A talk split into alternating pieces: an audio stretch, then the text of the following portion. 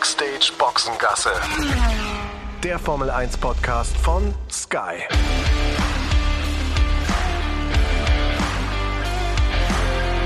Mit Sascha Roos, Peter Hardenacke und Sandra Baumgartner.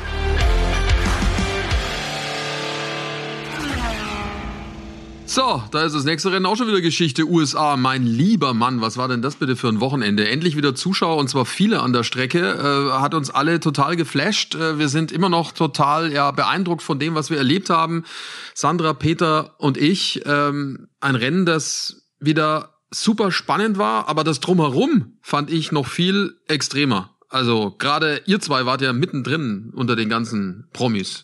Ja, es war super. Für mich war es ja ähm, das erste Mal Austin und ich habe ja nur die Geschichten immer gehört und hatte so eine grobe Vorstellung, was da so auf uns zukommt. Aber ich fand es schon äh, bemerkenswert, beeindruckend auch, wie viele prominente äh, Gäste da wieder da waren und ähm, bin im, ehrlich gesagt noch so ein bisschen geflasht, aber auch ein bisschen platt. Peter, also für mich die Szene hast du geliefert, ehrlich gesagt hier mit Shaq, mit Shaq O'Neal. Mit Shaq O'Neal, ja, das äh, war allerdings eine, ja, eine Begebenheit, wo ich auch gedacht habe, uiuiui, äh, der wirkte so grimmig äh, zu Beginn ähm, bei dem Interview. Und da dachte ich, okay, jetzt lassen wir es mal bei den, bei den Fragen. Und dann hat er mich ja nochmal äh, mehr oder weniger angetippt und gesagt, pass auf, Kollege, ich bestimme, wann das Interview zu Ende ist. Äh, natürlich alles, äh, alles auch im Guten. Und äh, ja, da musste ich das, das, den Pole, den wir da hatten, also diese Mikrofonverlängerung nochmal richtig rausrücken, äh, weil er so groß ist. Das ist ja unfassbar. Was haben wir gesagt? 2,16 Meter. 16. Ja, ja. Also äh, ja, das war eine Geschichte, aber was ich, äh, was ich viel beeindruckender fand, war tatsächlich so diese Stimmung äh, grundsätzlich. Also klar, die Promis auch, äh, die, die, ähm, ja, die, die geben dem Ganzen natürlich dann noch einen, so einen glorreichen Rest, aber ich finde auch einfach so, was von den Zuschauern da gewesen ist. Ich glaube, heute waren es mehr als 140.000, eigentlich jeden Tag. Also die Stimmung war großartig, das Paddock war wieder voll, wenn die Fahrer da durchgekommen sind. Also es war wirklich wie 2019 in der Saison, äh, der vor Corona-Saison. Also ähm, ein riesen Bohai um alles, jubelnde Fans, äh, äh, glückliche Menschen, egal wo man hingeschaut hat, äh, was die Fahrer betrifft oder eben auch äh, die Leute, die vor Ort waren ähm, als Zuschauer oder eben auch als Journalisten. Also zehn von zehn Punkten für das, was am Wochenende passiert ist in Austin. Ja, es war eine tolle Stimmung. Also die ganze Zeit ja eigentlich schon. Ähm, auch, ja, weil du sagst es gerade, die Prominenten, also die, die ihr so vor Mikro hattet, hatte ich das Gefühl, die waren alle ganz fein damit. Äh, ich habe jetzt allerdings mitbekommen von den Kollegen von Sky England, die äh, hier mit uns ja im Hotel sind. Also Martin Brundle, der da ja auch immer über die über die äh, ja, Aufstellung durchläuft, der hatte die ein oder andere Begegnung mit einem Prominenten, die war jetzt nicht so super. Da war so eine Rapperin, ehrlich gesagt, ich habe den Namen vergessen, die hatte was hatten die eigentlich angehabt? Das war wie so eine Leggings, also komplett Leggings von oben nach unten und die hatte Bodyguards dabei und die haben durchsichtig. Den, ja, durchsichtig. Ja, das, das du sagen. die, hat, äh, die hatte Bodyguards dabei, die haben den armen Martin Brundle gleich mal weggerumst und den Kameramann auch. Also extrem. Ja. Ach echt? Ja. Megan. Ernsthaft? Wie heißt die? Megan the Stallion heißt die, gute Frau. Und Stallion heißt doch Hengst, dachte ich. Ja, äh, ja, ich weiß jetzt auch nicht so genau, wie sie auf den Namen kommt, aber gut. Aber diese Bodyguards, die fand ich auch extrem beeindruckend. Also dieser eine, der da dabei war, da habe ich auch echt ein bisschen Angst bekommen, als ich den im Fahrerlager ähm, an mir vorbeilaufen sah. Und da kann ich äh, den Martin Brundle gut verstehen, dass das für ihn eine Begegnung der anderen Art war. Ja, da kann der Peter froh sein, dass er den Scheck hatte, dass der so lieb war. Ja, allerdings. Ne? Ähm, ja, wie gesagt, es war ja auch so voll tatsächlich, Sander, ne, auf dem Grid, äh, dass man wie eh gucken musste, wie man da durch da durchgekommen ist. Und äh, bei Shekel O'Neal war es ja tatsächlich so, Sascha, du hast ja irgendwann gesagt, also ich sehe den, äh, der müsste unweit von euch stehen. Mhm. Den haben wir nicht gesehen, obwohl das ja fast eine, eine Sache der Unmöglichkeit ist, den Shaquille O'Neal äh, zu übersehen. Und dann haben wir es dann am Ende ja dann doch noch geschafft. Und äh, ja, es war tatsächlich äh, kein einfacher Weg zu ihm hin, weil wahnsinnig viele Menschen um ihn rumstanden. Ich hatte dann in dem Fall Glück, dass die Bodyguards äh, von ihm, ich habe sie gar nicht gesehen, dann äh, offensichtlich äh, da ein bisschen milder gestimmt waren. Aber ähm, ja, das hat dann, dann gepasst. Dann stand ich neben ihm und wie gesagt, um das nochmal auch zu sagen, also äh, ich meine, ich bin ja jetzt auch nicht ganz klein, ich bin 1,87 Meter oder 1,88 aber neben dem siehst du aus wie, äh, wie so ein kleiner Wurzelzwerg. Aber der braucht ja auch keine Bodyguards, der ist halt sein eigener Bodyguard. Das stimmt allerdings. Bei der Siegerehrung war natürlich auch witzig, wer da ankam mit seinem Scheckmobil oder was das auch war. Also es sah, ich habe ich hab gesagt, es sah aus wie hier von den, von den Feuersteins irgendwie so, ja. Da thronte er da und dann. Definitiv. Äh, schleppte er da den Pokal hoch und das Bild eigentlich generell schlechthin bei der Ehrung war, als er dann da äh, zwischen den, den Fahrern stand Und äh, obwohl die auf dem Podium standen, gerade Lewis Hamilton auch neben ihm, äh, war er immer noch kleiner als, als Shaquille O'Neal. er war da auch ein bisschen Unfassbar. verloren. Ich glaube, er wusste nicht so ganz, was er da soll. Also hatte ich so ein bisschen den Eindruck, wo er sich hinstellen soll. Naja. Aber ich finde, er hat es gut gemacht. In seinem Auto auch hat er noch schön den Pokal poliert, bevor er ihn dann abgegeben hat. Hat er gut gemacht. Ja, das war das Handtuch, das er dabei hatte, um seine riesengroßen Schweißtropfen von seiner Glatze irgendwie wegzupolieren. Das hat er vorher gemacht. Das habe ich nicht gesehen. ja. ja, also. Er hätte sich ja fast auf den Kopf gestoßen, ne? als er in die ja, Garage ja. ging. Äh, von, was war das? Mercedes, habe ich auch gedacht. Also, das war so im letzten Moment. Die Frage wäre da gewesen, ob er sich eine Beule geholt hätte oder ob er einfach mal die Garage eingerissen hätte, diese Naturgewalt. Sie wäre eingefallen. Die Garage hätte eingerassen. Sicherlich. Aber äh, Promi-Dichte echt extrem hoch, ne? Muss man sagen. Ja. Ne? Ich glaube, äh, wer war noch da? Ben Stiller habe ich noch gesehen äh, im Gespräch mit Toto. Da kamen wir irgendwie nicht so richtig ran. Das Interview, glaube ich, hat ja dann äh, Martin Brundle in dem Fall geführt, oder? Von Sky UK oder oder was? Richtig, richtig. Äh, ja, wir, wir, wir teilen Rachel? uns da ja nee, dann auch immer auf, ne? Wir teilen uns da auch immer auf. Nicht, dass irgendwie die sich dann auch denken, jetzt kommt zum dritten Mal schon einer von Sky daher. Ähm, dabei war Sky Deutschland, Sky UK und Sky Italien. Und bei sowas macht das ja dann auch durchaus Sinn, dass die ähm, Prominenten jetzt nicht genug oder nicht, nicht noch mehr belästigt werden. Ne? Ja, wobei ich es da lustig fand, weil im Vergleich dann auch zu Shaquille O'Neal, ne, also mir war nicht bewusst, dass Ben Stiller so klein ist. Jetzt bin ich jetzt nicht die Größte, aber der ist ungefähr so groß wie ich. Also würde ich jetzt mal tippen, vielleicht so 1,70 oder so. Ich bin 1,66. Also da, das hat mich echt gewundert. Der ist echt klein. Aber natürlich einer der lustigsten Menschen der Welt. Ja, überaus erfolgreich eben nicht nur als Darsteller, sondern mittlerweile ja auch als Produzent und Regisseur und äh, kann auch äh, ernst, äh, nicht nur nicht nur Klamauk. Das äh, ist auch klar. Also hat auch schon wirklich sehr ernste Filme auch auch schon gedreht. Ja, aber äh, Spielfilm hätte ja nicht spannender sein können, äh, als das Rennen dann äh, schließlich war. Äh, ich bin nach wie vor nicht so ganz klar, ob nicht vielleicht Mercedes es hätte, hätte anders machen können äh, mit, mit Lewis Hamilton. Äh, denn irgendwie haben ihm ja dann bloß noch zwei, drei Runden gefehlt, um wirklich attackieren zu können. Also so ganz klar bin ich noch nicht, muss ich ganz ehrlich sagen. Ich muss mal mit, mit dem Leo ins, ins Gericht gehen und mir nochmal die, die ganzen Daten angucken. Aber für, für Red Bull war es auf jeden Fall ein wahnsinniger Triumph, ne? muss man auch klar sagen. Also wer hätte denn gedacht, dass die hier auf der Strecke, wo Mercedes so stark war, dann auch gewinnen? Ja, das gibt denen, glaube ich, jetzt auch nochmal echt so einen richtigen Aufwind, ähm, einfach zu wissen, auf zugeschriebenen Mercedes-Strecken sind sie auf jeden Fall da und können die Mercedes auch echt schlagen. Gut, sei mal dahingestellt, ob die jetzt da vielleicht doch strategisch vielleicht irgendwie nicht ganz auf der Höhe waren. Ähm, aber ich finde, das, das glaube ich, gibt den jetzt gerade für den für den Schluss, für den ähm, WM-Spurt, Endspurt, doch nochmal auch ein gutes gutes Selbstvertrauen. Ja, sie haben es versucht. Ne? Wir hatten das Thema ja dann auch, ähm, Sascha. Ne? Red Bull hat ja auch gesagt, in einer sehr aggressiven Taktik unterwegs äh, gewesen, nachdem sie den Start ähm, ja nicht so richtig auf die Kette bekommen haben. Da ist Lewis ja super gut weggekommen, äh, hat sich dann gleich in Kurve 1 mal ähm, die äh, Position 1 geholt. Letztendlich auch das, was, äh, was du ja im Vorlauf in der Vorberichterstattung auch schon mal rausgepickt hast. Ne? 2015, glaube ich, äh, zwischen Lewis und, und Nico Rosberg gab es eine ähnliche Situation, was äh, die Plätze 1 und 2 anbetreffen. 2018 dann auch noch mal äh, mit Kimi Räikkönen und, und Hamilton, also Position 1, die Pole gar nicht so gut, ähm, wie auch heute beim Rennen gesehen. Ähm, aber wie gesagt, dann ähm, Red Bull mit einer aggressiven äh, Taktik unterwegs gewesen, die voll aufgegangen ist. Ähm, Helmut Marko hat es ja dann auch nochmal erklärt, auch Perez, der seinen Anteil daran hatte. Und bei Mercedes, äh, ich weiß schon genau, was du meinst. Also äh, am Ende zweimal relativ lange äh, gewartet dann auch, was, was den Konter anbetrifft. Am Ende hatten sie, glaube ich, um, um acht Runden reife, äh, frischeren, äh, frischeren Reifen, aber es hat irgendwie nicht gereicht. Vielleicht liegt es wirklich daran, dass, dass Red Bull dann auf der, auf der Strecke einfach die, die bessere, die bessere Pace hatte. Ne? Ich bin mir aber auch nicht sicher, auch was Mercedes Taktik anbetrifft. Ich meine, ähm, letztendlich ist es ja so gewesen, dass sie in der Türkei auch schon äh, Probleme hatten, was die Taktik anbetrifft. Ne? Wenn wir uns da zurückerinnern, äh, kommt da rein, kommt da nicht rein. Äh, also bleibt halt so ein bisschen offen, die Geschichte. Ja, Knackpunkt war halt der erste Stint ne, nach, dem, nach dem Start. Also da hat er halt zu viele Körner liegen lassen, also konnte sich nicht absetzen. Das war das Problem. Verstappen konnte dranbleiben. Das hat möglicherweise den Ausschlag gegeben fürs ganze Rennen. Ne? Also Mal schauen, wie es weitergeht. Aber apropos äh, Sergio Perez, ne, es hat mich schon sehr gewundert. Der hatte ja, hatten wir ja auch gesagt in der Vorberichterstattung, da diese Probleme mit dem Trinkschlauch ähm, und das hat ihn das ganze Rennen auch überbelastet, weil er hat mir nämlich gesagt, er hatte ab Runde 23 nichts mehr zu trinken, weil dann die Flasche auch einfach leer war und er hat echt Probleme bekommen. Dem ging's gar nicht gut. Der hat auch gesagt, er hat dann irgendwie so ein bisschen mit mit im Bauch irgendwie ging's ihm auf einmal gar nicht mehr gut. Der musste sich da richtig äh, zum Schluss noch mal ganz schön durch durchkämpfen, ähm, weil er halt eben auch keine kein Getränk mehr hatte, was natürlich auch bei diesen bei diesen Bedingungen so heiß wie es heute auch war für die Fahrer im Auto, glaube ich, echt nicht angenehm ist, wenn dann die Trinkflasche leer ist auf einmal. Ja, man hat's ja dann gesehen dann, als äh, es dann zur Siegerehrung ging, da hing er dann auch echt wie so ein Schluck Wasser in der Kurve, das dann nicht mehr da war praktisch äh, bei der FIA Garage rum und ähm, hat da ein Wasser nach dem anderen sich reingekippt. Äh, der war wirklich äh, ziemlich am Ende. Das hat man gemerkt. Also Temperaturen ja über 30 Grad. Sehr, es war vor allem sehr, sehr schwül. Eine hohe Luftfeuchtigkeit war.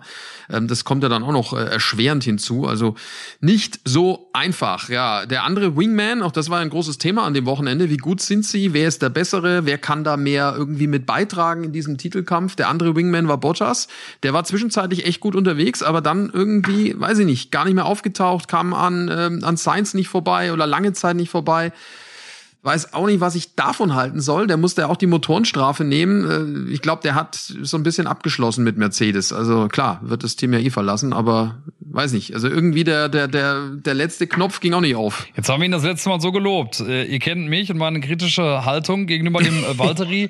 ich glaube, dass er relativ lang hinter Zunoda auch hing, der das ja beim letzten Rennen auch schon versucht hat, da so ein bisschen den Max zu unterstützen im, im Schwesterteam von, von Alpha Tauri, was Red Bull anbetrifft. Diesmal hat das mit, mit Valtteri Bottas auch nicht schlecht gemacht.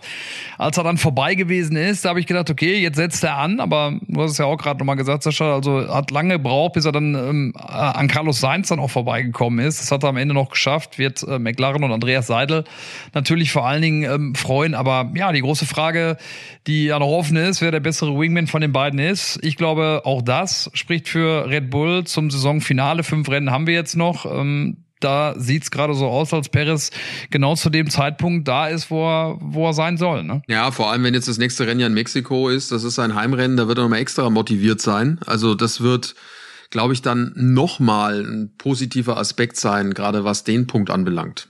Ja, das fand ich sowieso ähm, sehr beeindruckend. Das ist mir schon am Samstag aufgefallen, ähm, bei den schnellen Versuchen von, äh, von Max und vor allen Dingen dann auch Sergio Perez, wie die Fans hier abgegangen sind, hatte ich den Eindruck, äh, dass die da auch vorne waren, was die Sympathien äh, äh, betroffen haben. Dann hier in Austin bei den Fans, äh, dass sie da auch vor Lewis Hamilton lagen. Ähm, obwohl ich immer dachte, dass der auch in den, in den Vereinigten Staaten so weit vorne ist. Hier in Austin hatte ich das Gefühl, dass äh, die Red Bull-Piloten beliebter sind. Ja, Mexiko ist halt nicht so weit weg von, von Texas. Also klar, und viele Mexikaner leben auch hier äh, in der sein. Gegend. Ne? Das hat, glaube ich, auch, auch einen Grund, äh, warum das dann so, so war. Ne? Aber wir haben die Kulisse ja schon gelobt, Sandra. 400.000 übers ganze Wochenende. Also in den letzten Jahren gab es keine Sportveranstaltung. Gut, ging über mehrere Tage. Auch klar, kann man jetzt schwer vergleichen mit einer Veranstaltung, die nur an einem Tag stattfindet. Aber trotzdem, 400.000 ist schon äh, mal ein Brett. Und das ausgerechnet äh, in den USA USA, wo die Formel 1 bisher schon immer Probleme hatte. Auf jeden Fall. Und was ich auch ähm, ziemlich krass fand, ehrlich gesagt sogar, war der Samstag, weil ich das Gefühl hatte, diese, die Zuschauer sind auch sehr, sehr fair, weil die haben zum Ende der Qualifikation bei jedem, der dann über die Ziellinie gefahren ist, brutal gejubelt. Das war so laut, das fand ich echt beeindruckend. Und Sascha, erinnere dich, was wir gestern Abend noch erlebt haben. Wir waren ja nochmal in der Sportsbar äh, beim äh, schnellen Burger zum Essen. Und da sitzen, sitzen neben uns zwei, äh, zwei Jungs im Mercedes-Dress, ähm, Mercedes-Fans. Und dann kommt ähm, kommt ein Pärchen zu ihnen, die äh, kamen, so wie wir dem, äh, dem, dem Akzent entnommen haben, aus Holland und haben dann auf einmal auch da angefangen, mit denen äh, sich zu unterhalten. Ja, wer macht's denn? Macht's der Louis? Macht's der, macht's der Max? Also irgendwie die Begeisterung war auf jeden Fall da und ich fand sie halt einfach total fair. Ja, auf jeden Fall. Und auch mit großem Sachverstand, auch das muss man sagen. Also war wirklich, war wirklich gut. Äh, du hast ja mit Danica Patrick auch gesprochen, eine ja, Rennlegende, auch wenn sie äh, noch, ich glaube, noch keine 40 ist, aber äh, aufgrund ihrer Erfolge lange Zeit IndyCar gefahren, hat da als einzige Frau, der erste Frau überhaupt ja in so einer wirklich sehr namhaften Serie überhaupt mal ein Rennen gewinnen können. Damals 2008 in Motegi in Japan war das der Fall, dann NASCAR lange Zeit gefahren. Ähm, die hat ja auch sich super lobend darüber geäußert und beeindruckt vor allem von der Kulisse. Definitiv. Also ich nehme mir das auch ab, weil es ist ja dann manchmal so, dass du dich dann schon fragst, ob man das jetzt natürlich sagt, weil man gerade bei der Formel 1 ist und weil man das irgendwie ein bisschen pushen will auch. Aber ich nehme mir das auch ab, dass sie da wirklich beeindruckt davon war, wie viele Fans da waren und, und wie sehr die sich auch begeistern. Hat vorhin jetzt auch, wir sind äh, auch im, im, im Bus mit ihr zusammen zurückgefahren von der Rennstrecke, auch nochmal darüber gesprochen, dass, dass die Formel 1 einen riesen, riesen Boost bekommen hat. Ähm, in, in den USA. Und das wird natürlich jetzt dann auch nochmal wahrscheinlich im nächsten Jahr ein bisschen mehr, wenn wir dann auch noch das Rennen in Miami haben. Und ich habe schon das Gefühl, dass die Serie da einfach auch auf, auf einem guten Weg ist, weil ja USA immer eigentlich ein bisschen schwieriger Markt war, weil die natürlich klar als mit, mit NASCAR und mit IndyCar ähm, zwei sehr, sehr populäre Rennserien haben und da äh, die Formel 1 eher so ein bisschen als ich sag mal nicht, nicht weltweite Serie gesehen haben, sondern eher als so europäisches Ding. Tja, und vielleicht haben sie ja jetzt dann in der IndyCar, äh, Peter, einen, einen deutschen Fahrer auch mit dabei. Also da gibt's ja auch Gerüchte um Nico Hülkenberg. Du hast ja auch mit ihm lang dich unterhalten.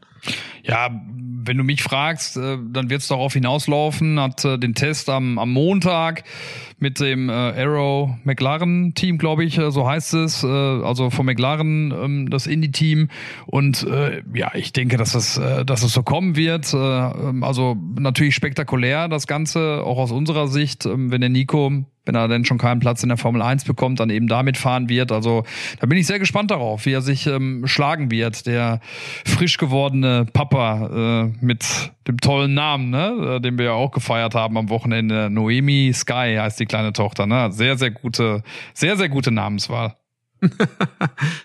ja, bin auch gespannt, wie der Test, wie der Test dann abläuft. Und ähm, momentan sieht's ja so aus, das McLaren Indica Team hat ja eigentlich fürs kommende Jahr die Fahrerpaarungen schon fix, haben nur zwei Autos im Einsatz, aber vielleicht wird ja beim einen oder anderen Event ein, ein, ein zusätzliches drittes Auto dazugenommen. Das kommt ja öfter mal vor. Das ist in der Indica jetzt keine Seltenheit und vielleicht schafft das ja dann wirklich, dass er dann in der Saison 2023 einen kompletten Sitz bekommt bei bei McLaren Indica, wie auch immer tolle Geschichte, was das, was das betrifft.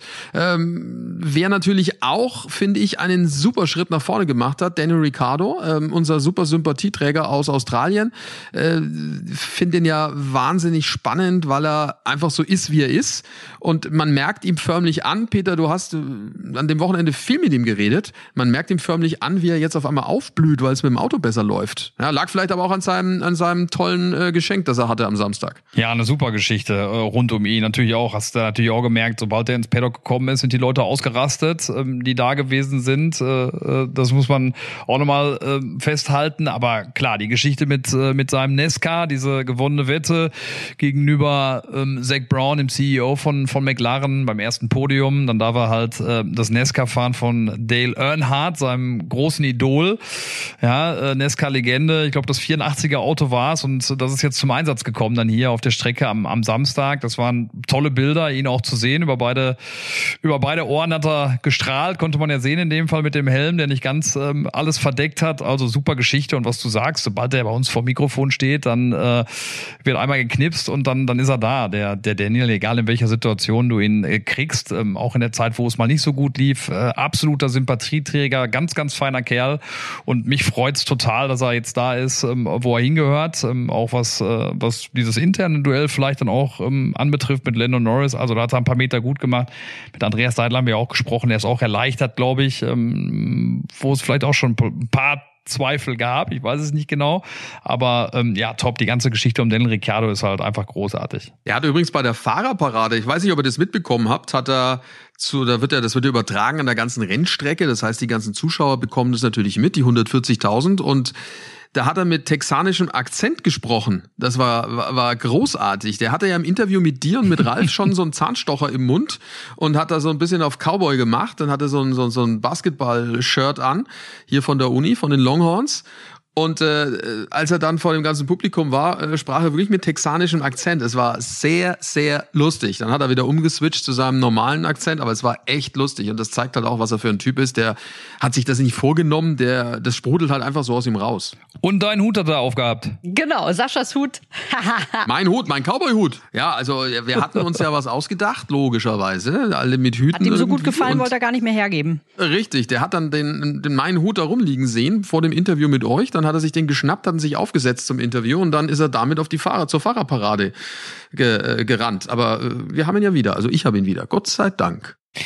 So oder so ähnlich war es, Sascha. Also wir haben, äh, wir haben ihm den Hut natürlich aufgesetzt, äh, bevor er kam, um das Ganze amerikanischer zu gestalten. Aber äh, wie gesagt, also äh, wenn man ihn braucht, ist er da. Das hat er natürlich auch mit großer Freude mitgespielt, das ganze Ding. Ja, mein Hut ist einmal um die Strecke gefahren. Ja, siehst du? So, jetzt komme ich aber. Weil der, ich glaube nämlich, dass Daniel Ricciardo in der Sympathie bei den Fans auch hier noch, äh, was wollte ich sagen, Sergio Perez geschlagen hat. Weil ich habe das so ein bisschen beobachtet, da waren immer die Fans, ähm, die da äh, auf diesem Balkon waren über dem Fahrerlager. Und ähm, als Daniel Ricciardo da auftauchte, da flog auf einmal alles runter, was die Leute so verfügbar hatten, unter anderem auch Schuhe. Das wurde dann langsam auch ein bisschen gefährlich, weil mich hat nämlich fast so ein Schuh am Kopf getroffen. Solche ähm, äh, Situation habe ich jetzt bei Paris zum Beispiel jetzt da nicht gesehen. Also irgendwie hatte ich schon den Eindruck, dass, dass in der Fansympathie auch Daniel Ricciardo einen Ticken vor Sergio Perez liegt. Ja, genau. Die ganzen Teile mussten dann unterschrieben werden und wurden dann wieder, wieder hochgeworfen zu denjenigen, die sie runtergelassen haben. So war das. Also wirklich toll. Ein, ein super Event, das wir erlebt haben. Wir sprechen gleich über die deutschen Fahrer, über Mick und über Sebastian Vettel und wagen natürlich auch einen kleinen Ausblick auf das, was uns noch erwarten wird. Dann in 14 Tagen in Mexiko. Jetzt das für euch. Ja, und wenn ihr auch mit dabei sein wollt und die Formel 1 gucken möchtet, dann ist das überhaupt kein Problem. Das geht nämlich ganz einfach via Stream mit dem Supersport Jahresticket von Sky Ticket. Noch dazu das gesamte Motorsportangebot. Checkt mal die Website skyticket.de slash F1 Podcast. F1 Podcast zusammengeschrieben. Der Link, der steht allerdings auch in den Show Notes. Da könnt ihr das ganz einfach anklicken. Und äh, dann habt ihr die Möglichkeit, auf zwei Geräten gleichzeitig ganz easy ohne Receiver zu streamen. Also maximal flexibel in jeder Hinsicht. Hinsicht. Schaut drauf auf die Website skyticket.de slash F1 Podcast. Dort bekommt ihr alles erklärt, äh, was es zu tun gilt, um mit dabei zu sein beim Supersport Jahresticket von Sky Ticket. So, dann wollen wir mal auf die Deutschen blicken. Mick Schumacher 16. geworden, kann mich dran erinnern, Peter. Genau das hat er sich ja gewünscht. Also äh, dort ankommen, wo er losgefahren ist. 16. Startplatz, also äh, Auftrag erledigt. Ja, definitiv. Und vor allen Dingen natürlich auch seinen Teamkollegen wieder äh, komplett vernichtet sportlich. Ich glaube, anders kann man es nicht sagen. Ich glaube, es war mehr als eine Minute, die der Mazepin äh, hinter dem Mick hinterhergefahren ist. Also die beiden trennt wirklich mittlerweile Welten. Ähm, das äh, ist ja das Erfreuliche aus der Sicht von, von Mick, wenn man an das zurückdenkt, was wir am Anfang der Saison gedacht haben, da haben alle gedacht, oh, das könnte schwierig werden. Da wurde der Nikita als sehr, sehr stark eingeschätzt und beim Mick dachte man immer, ja, der braucht ein Jahr, bis er sich dann mal so dran gewöhnt hat. Äh, das ging alles so schnell beim Mick. Äh, der ist so viel klar besser als der Nikita, dass das mittlerweile schon nur noch eine Randnotiz ist. Ähm, ich würde es ihm so wünschen, dass er es noch irgendwo schafft, in der Saison diesen Punkt einzufahren. Das wäre äh, großartig, würde diese unfassbar gute Leistung, die er da bringt in diesem Auto, konstant Wochenende für Wochenende immer das Möglichste rauszuholen, wird's krönen. Ähm, und ich drücke ihm alle Daumen, äh, dass er das, ähm, dass er das hinkriegt, weil wie gesagt äh, jetzt schon große Klasse, was äh, was der junge Kerl da macht. Ich finde auch, dass ähm, er in der Persönlichkeit auch sehr gewachsen ist äh, bis zu diesem Stadium der Saison, weil ich fand das, das Interview dann heute auch echt beeindruckend, als ich ihn darauf angesprochen habe, auf die Situation mit Max, wo er ihn ja da ihm so ein bisschen im Weg stand, Max sich ja auch äh, sehr, sehr beschwert hat.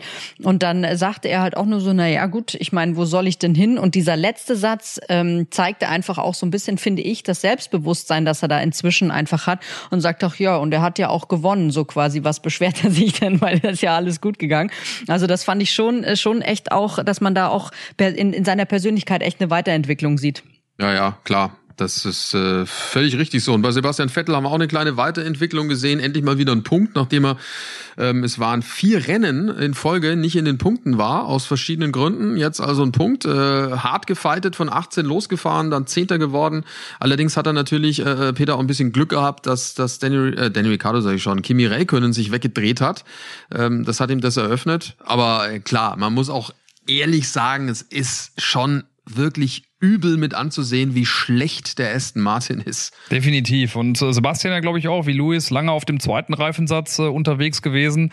Da musste man ja dann auch, äh, dann, als er dann gewechselt ist, in die Box gekommen ist, dann echt lange zittern und gucken, ob es noch reicht. Dann ist er relativ schnell dann ja auch wieder ran äh, und hat es am Ende gepackt. Du sprichst den Fehler an von, von Rekön. Ich glaube, drei Runden vor, vor dem Ende war es. Ähm, ja, ich finde, das hat er dann auch mal verdient, ähm, nach, nach ja wirklich äh, sehr vielen guten Rennen, jetzt so ein bisschen, du hast es gerade angesprochen, diese vier Rennen, wo, wo, wo nichts zusammenging äh, bei, bei ihm. Das Pech, was er natürlich auch hatte in, in Budapest, wo er eigentlich Zweiter wurde und äh, dann aber diese Geschichte mit dem Sprit auf, auftrat. Ja, und in einem Team, wo es gerade irgendwie drunter und drüber geht, ähm, ist er der, der Lichtblick auf jeden Fall mit diesem, mit diesem einen Punkt. Gab übrigens auch noch ein schönes Bild, äh, Sebastian und, und Mick. Die beiden sind dann nachher zusammen durchs äh, Fahrerlager getrappt und ähm, haben da wahrscheinlich ihr Debriefing äh, gemacht. Also die beiden sind echt so die beiden ziemlich besten Freunde da in der, in der Formel 1. Ist auch immer schön zu sehen. Ja, ich habe so das Gefühl, bei Aston Martin geht's jetzt echt nur noch darum, diese Saison irgendwie zu Ende zu bringen und, und einfach äh, zu hoffen, dass es im nächsten Jahr besser wird. Was ich aber auch echt bemerkenswert fand, war, was bei Alpine los war. Beide Autos ähm, zum Ende abgestellt, beide mit dem gleichen Problem äh, am Heckflügel. Und beide Fahrer haben auch im Interview gesagt, dass sie sich nicht so ganz sicher sind, ob das nicht vielleicht eben auch mit der Strecke, mit dieser, mit dieser, äh, mit diesen fiesen Bodenwellen zu tun hat. Und da habe ich mich dran erinnert, dass doch mal bei George Russell immer mal bei bestimmten Rennen, wenn er über die Curbs gefahren ist, der Spiegel gebrochen ist. Also möglicherweise gab es da wirklich ein Problem mit der Strecke bei Alpine. Ja, es hat ja doch einige Wellen gehabt. Ähm, klar, kann durchaus sein. Auf äh, jeden Fall hätten sie dann meiner Meinung nach den Alonso früher reinholen müssen, wenn sie gesehen haben, dass es das Problem beim beim Ocon gab, äh, aus Sicherheitsgründen. Hat mich dann schon gewundert, dass sie dann so lange den Alonso draußen gelassen haben und äh, ja, ihn fahren haben lassen. Wer weiß, was da passiert, wenn der Flügel abfällt. Dann schauen wir mal auf Mexiko. 14 Tage äh, ist es da noch hin. Ähm, das ist eine Strecke, die ähm, ja eigentlich äh, dem Red Bull schmecken sollte aufgrund der Höhenlage. Mexiko liegt über 2000 Meter hoch, Mexico City. Und da hat Mercedes in der Vergangenheit immer ein wenig Probleme gehabt. Also äh, das könnte eher pro ähm, Red Bull ausschauen.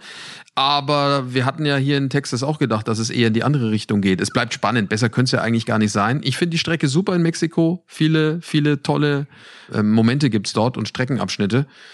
Wird super. Und, und Sergio Perez haben wir schon gesagt, für den wird's ein Heimspiel. Der ist wahrscheinlich extra motiviert. Fiesta Mexicana wird's da geben. äh, auch da die Stimmung sensationell. Die Mexikaner sportbegeistert, Motorsport begeistert. Ich finde äh, diese Strecke, Sascha, du hast gerade ja auch schon gesagt, auch sensationell. Dieses ähm, dieses Stadion, äh, äh, was es da noch mal, was es da noch mal gibt. Ähm, also ja, wir standen da vor zwei Jahren zum Sendereinstieg ähm, auf dem Podest.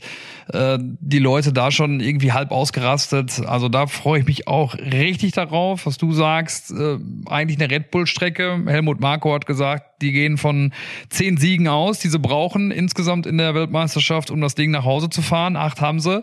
Wenn Mexiko dazukommt, sind es äh, neun äh, möglicherweise. Äh, Brasilien, was danach dann kommt, ähm, auch eine Red Bull-Strecke, dann sind wir bei zehn. Und dann bin ich mal gespannt. Also im Moment sieht's wirklich äh, deutlich nach ähm, Red Bull und Max aus.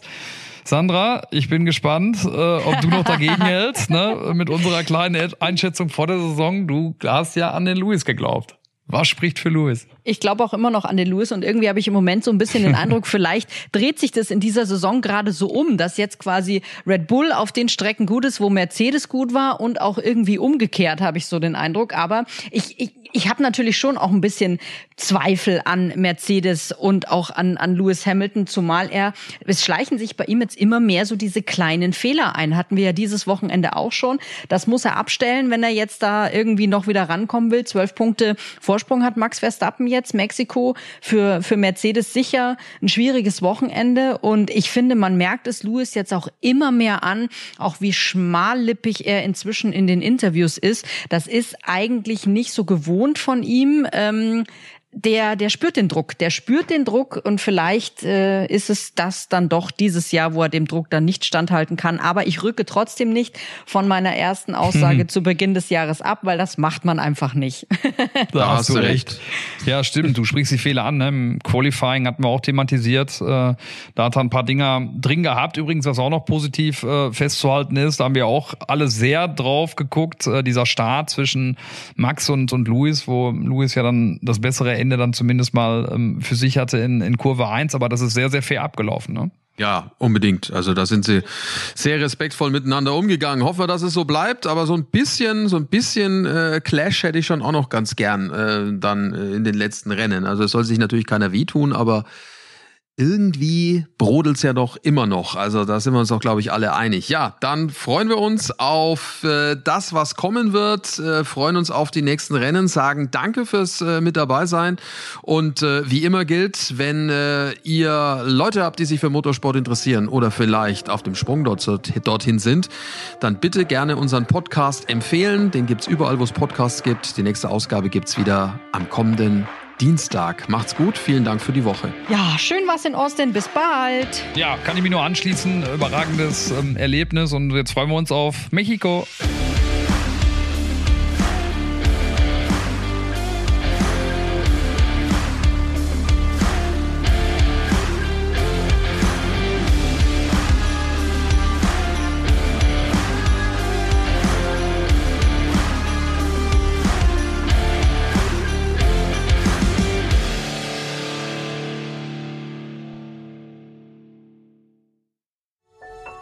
Dies war eine Produktion der Podcast-Bande.